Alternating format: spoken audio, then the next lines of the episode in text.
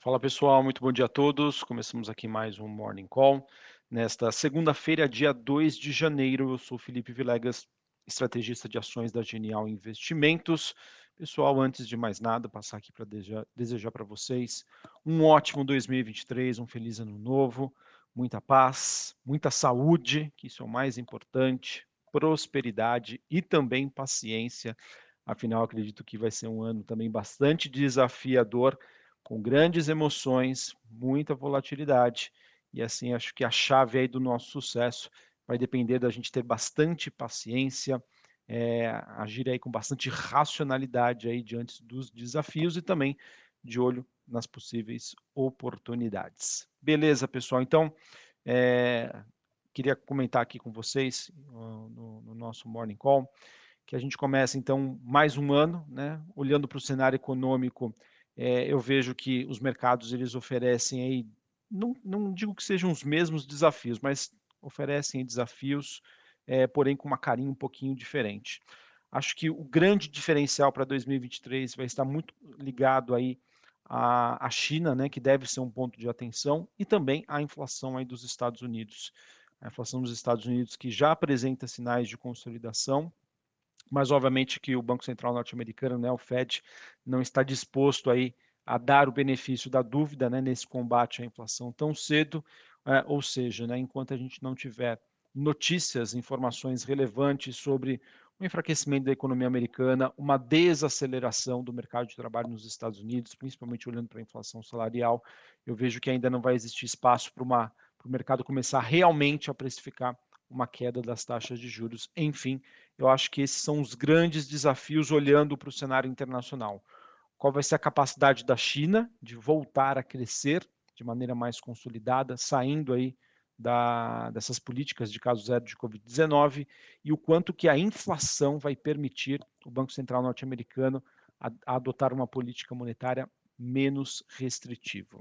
E olhando aqui para o Brasil, pessoal, agora com sinais que foram dados pelo governo eleito, que agora está empossado, é, sobre a questão dos gastos públicos maiores, é, diante ainda de uma incerteza em relação sobre como vai ser feita a recomposição das receitas do governo. Esse continua sendo aí o grande ponto de interrogação e o maior risco aqui para o Brasil.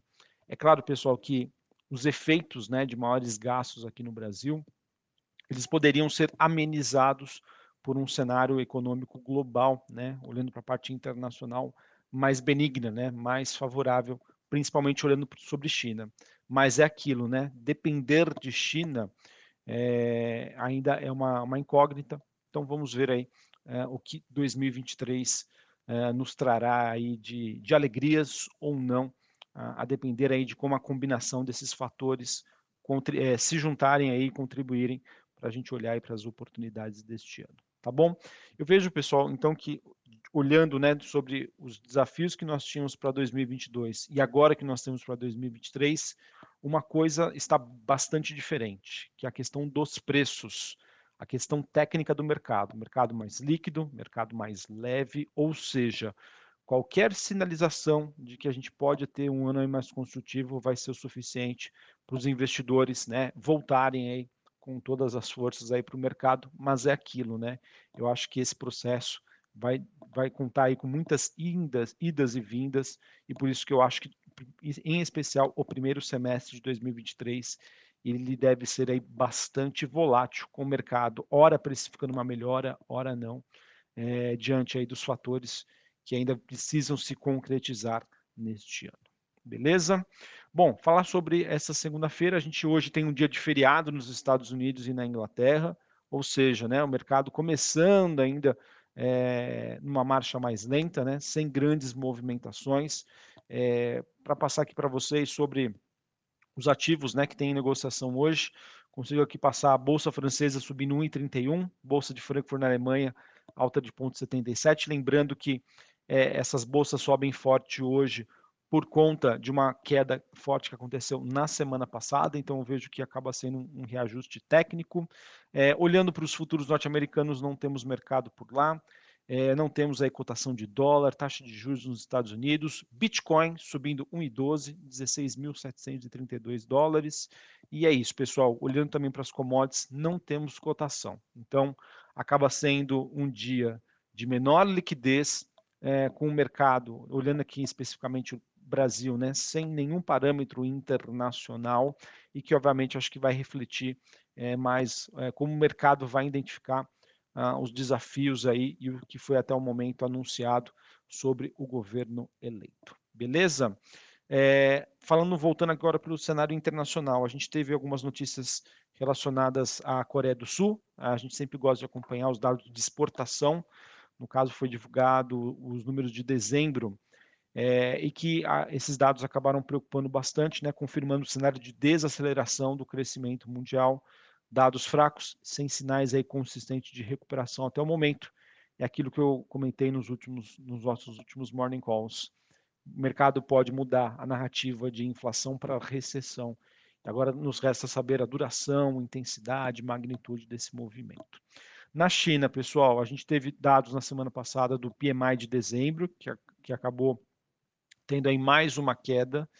E a gente também teve neste final de semana o primeiro discurso do Xi Jinping após os protestos contra as políticas de Covid-0, tá? que aconteceram algumas semanas e que levaram a mudanças né, bastante significativas no combate à doença aí na China. No caso, Xi Jinping disse que o país está, entre aspas, né, numa nova fase de controle da Covid, ratificando aí os movimentos recentes de reabertura e, obviamente, com os dados econômicos sofrendo aí na margem ele tentou passar um clima de otimismo de crescimento econômico à frente. Esse mesmo sentimento é o que o investidor tem hoje em relação à China, de entender que o que, o que a China está passando hoje uh, foi o que o mundo ocidental viveu há alguns anos, né, desse processo de abre e fecha, mas que é, o resultado disso acabou sendo positivo, olhando aí para frente. Então, essa é a grande expectativa aí do mercado. Tá? Obviamente que, como eu já disse para vocês, o maior risco hoje de China é de que essa recuperação esperada hoje pelo mercado seja mais lenta e mais fragilizada do que foi precificado nas últimas semanas. Mas, enfim, vamos aguardar. Por enquanto, o mercado segue bastante animado e confiante. E aquilo, tá? Esse crescimento não vai vir da parte do setor imobiliário, vai vir muito relacionado à parte de serviços, consumo né, de produtos, é, consumo de combustíveis, tá? viagens, é, aumento da mobilidade social. Acho que esses devem ser os motores aí de crescimento, se eles acontecerem agora no primeiro semestre de 2023. Beleza?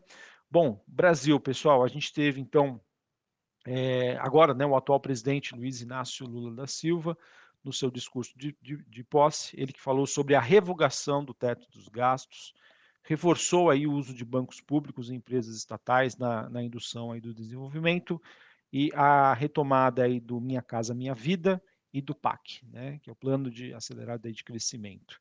E a revisão aí de marcos como a reforma trabalhista. Pessoal, nenhuma novidade em relação ao que foi, é, foi feito, foi falado né, nesse discurso. É, isso é um pouco mais do mesmo do que foi o governo PT nos anos anteriores, ou enfim, no, no, que eles estavam no poder, e do que foi muito dito aí na sua campanha. É, houve apenas uma breve é, menção aí sobre a questão de compromisso e a responsabilidade, credibilidade, previsibilidade, mas aquilo, pessoal, um pouquinho mais do mesmo. É, e acredito que, como eu já disse anteriormente, esse é o grande desafio que eu vejo hoje para o mercado brasileiro. Tá? É, ao entender que se o PT repetir né, o que ele fez nos seus últimos governos, isso acabou sendo bastante negativo para a economia brasileira. Não tem salvação. Mas, né, se houver alguma mudança na trajetória, se a gente olhar o copo meio cheio de acreditar que esse discurso foi mais para os seus eleitores, para quem votou no Lula, enfim, pode surgir aí um fiozinho de esperança. Mas, obviamente, que sobre a ótica de tudo que foi falado até o momento, e o PT dizendo que vai fazer mais do mesmo, a, a gente tem uma expectativa de que isso vai ser bastante negativo para a economia brasileira, para a economia local. Por isso a gente tem um viés ali bem mais conservador em relação à bolsa brasileira, em que as nossas, as nossas alocações vão se focar em empresas exportadoras, que dependam mais do contexto internacional do que do cenário doméstico, tá bom? É, olhando para os seus primeiros atos, Lula reorganizou então é, o executivo em 37 ministérios é, e determinou aí que os seus ministros tomem as providências para retirar as estatais dos, dos, programas de privatização, como os Correios e a Petrobras. Então isso aí não é nenhuma novidade, acho que isso não faz nenhum tipo de preço no mercado. Houve a prorrogação tanto do Bolsa Família em 600 reais, quanto também da desoneração dos combustíveis e do gás de cozinha, tá?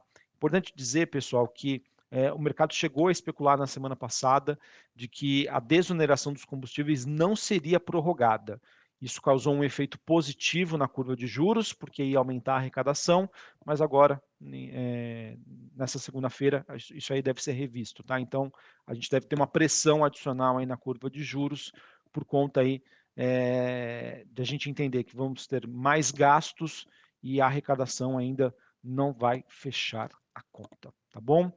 Uh, enfim, então acho que essa deve ser uma das principais repercussões hoje no mercado, tá? Essa questão da curva de juros envolvendo aí a prorrogação da desoneração dos combustíveis aqui no Brasil, algo que até semana passada a gente tinha indicação de que isso não seria prorrogado. Sobre a agenda aqui no Brasil, às oito e meia da manhã a gente vai ter o Banco Central divulgando a pesquisa Focus, com as expectativas dos economistas para câmbio, juros, é, PIB.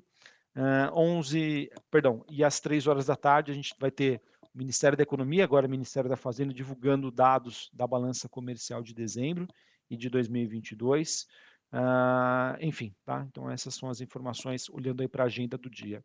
Internacionalmente falando, não temos agenda irrelevante por conta é, dos feriados aí nos Estados Unidos e em diversas regiões do mundo.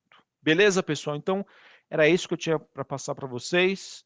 Mundo começando hoje, né? Brasil começando hoje, 2023, uma marcha um pouco mais lenta, num pace mais reduzido diante dos feriados é, globais que seguem aí por conta das festividades de final de ano.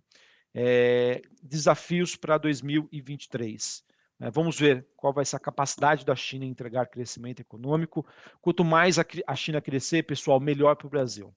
Olhando para os Estados Unidos, é, inflação vai ser, vai, o mercado vai continuar monitorando e a depender de como for a redução da atividade econômica por lá, se teremos recessão, se teremos pouso suave, quanto mais os Estados Unidos retroceder, né, recair, é melhor para o Brasil, porque isso fortalece o real, fortalece as moedas de países emergentes diante do dólar.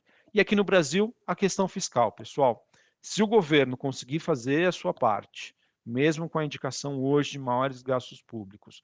Ou se ele não fizer nada, não atrapalhar e o contexto internacional ajudar, a gente tem aí condições de ter um bom ano aí para ativos para as ações brasileiras, com a justificativa de que as ações estão baratas. Se o contexto internacional ajudar, haverá espaço aí para uma redução da taxa de juros aqui no Brasil, o que é positivo para a precificação dos ativos. Tá bom? Então, enfim, é aquilo. Estamos atentos a 2023. Começamos o ano mais conservador, mas vigilantes aí e de olho nas possíveis oportunidades. Começamos conservadores, né, alocando mais em empresas defensivas e empresas exportadoras, mas é aquilo, para portfólios que permitam maior diversificação, por que não colocar aí algumas apostinhas, algumas ações aí ligadas ao consumo doméstico brasileiro, tá bom? Obviamente com um percentual bastante reduzido, no máximo ali 10, 15% de participação, a maior parte do portfólio alocado realmente em empresas defensivas e ligadas ao contexto internacional. Uma ótima segunda-feira para vocês, uma, um ótimo início de semana, um ótimo início de mês, um ótimo início de ano. Conto com vocês aí, com a participação de todos e com o apoio de vocês em 2023. Um abraço e até mais. Valeu.